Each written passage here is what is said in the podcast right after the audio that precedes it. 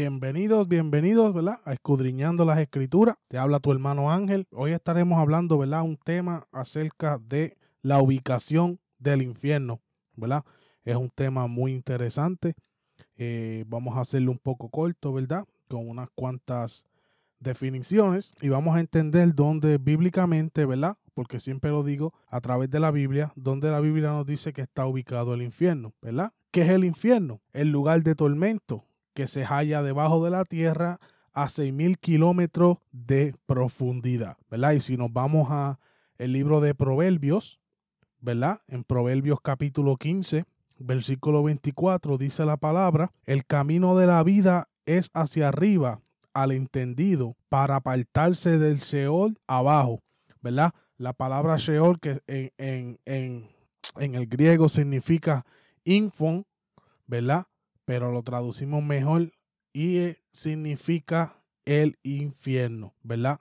Dice la palabra que está, ¿verdad? Tenemos que entender que esto está en el centro del planeta, ¿verdad? Si buscamos Jonás, capítulo 2, versículos 2 y 6, ¿verdad? Dice la palabra, y dijo, invoqué en mi angustia a Adonai, y él me oyó. Desde el seno del Sheol clamé, y mi voz oíste me echaste a lo profundo en medio de los mares y me rodeó la corriente, todas tus ondas y tus olas pasaron sobre mí. Entonces dije, desechado soy del planeta, de tus ojos, mas aún veré tu santo templo.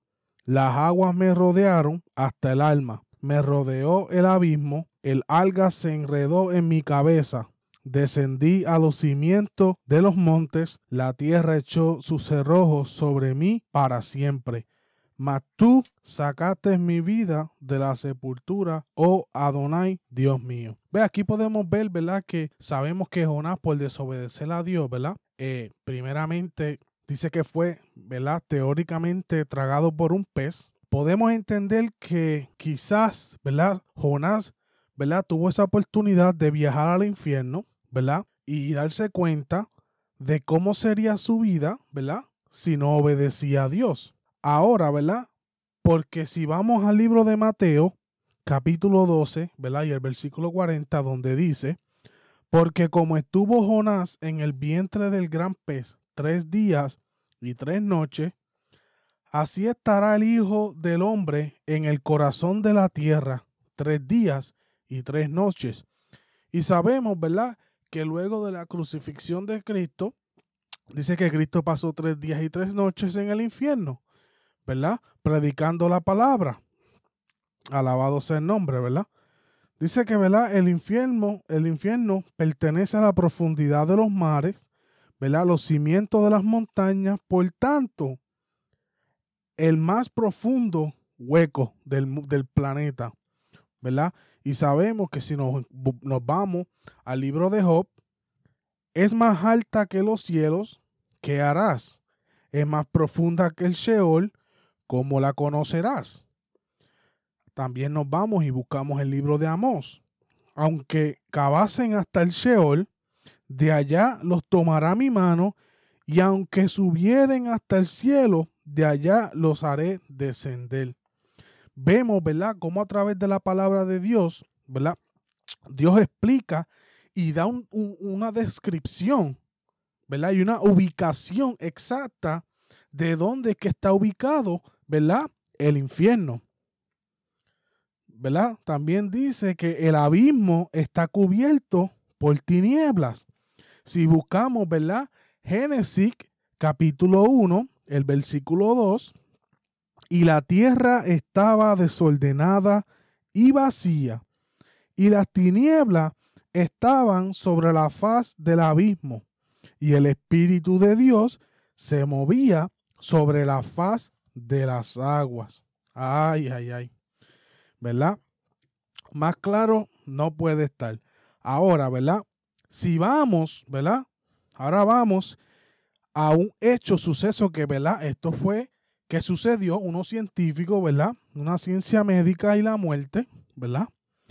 ¿verdad? En una, en una, en, una investigación, ¿verdad?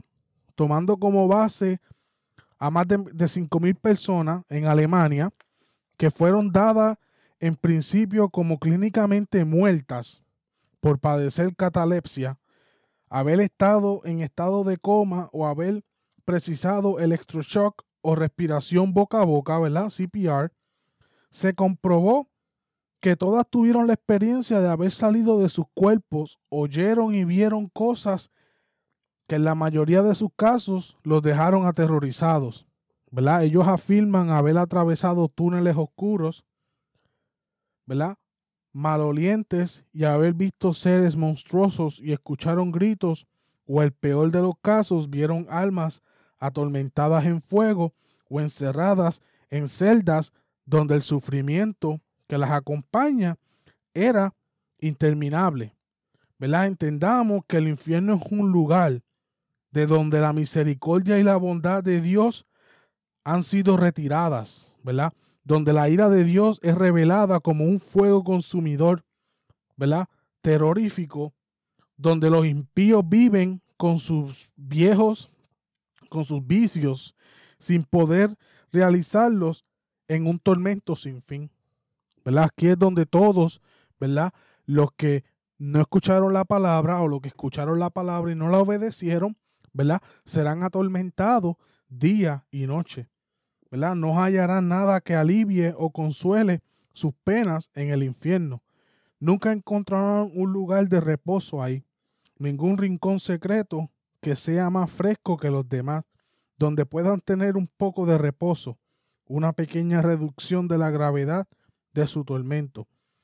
En el infierno los hombres desearían nunca haber nacido. ¿Verdad? Eh, muy importante, Charlie Hilton, ¿verdad? Dijo, en el infierno no hay esperanza. No hay esperanza de morir o escapar, ni la esperanza de ser aniquilados. Están perdidos por los siglos de los siglos.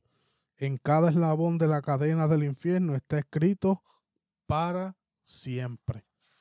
Alabado, este es el castigo, hermano, que espera, ¿verdad? Los impíos ¿verdad? En, las llamas del infierno se iluminan estas palabras para siempre. O si pudiera decirle esta noche que el infierno se apagará un día y que ellos que están perdidos podrán ser salvos, habría una, una verdadera fiesta en el infierno, hermano, de solo pensarlo así. Eso ocurra de aquí a tres millones de años, pero no, eso no pasará, pues la condena es para siempre, hermano. Una vez, ¿verdad? las personas que no creyeron y no siguieron la palabra de Dios van al infierno, no hay salvación, no hay camino, no hay esperanza, no hay nada, no hay nada, nada, nada, nada que pueda hacer.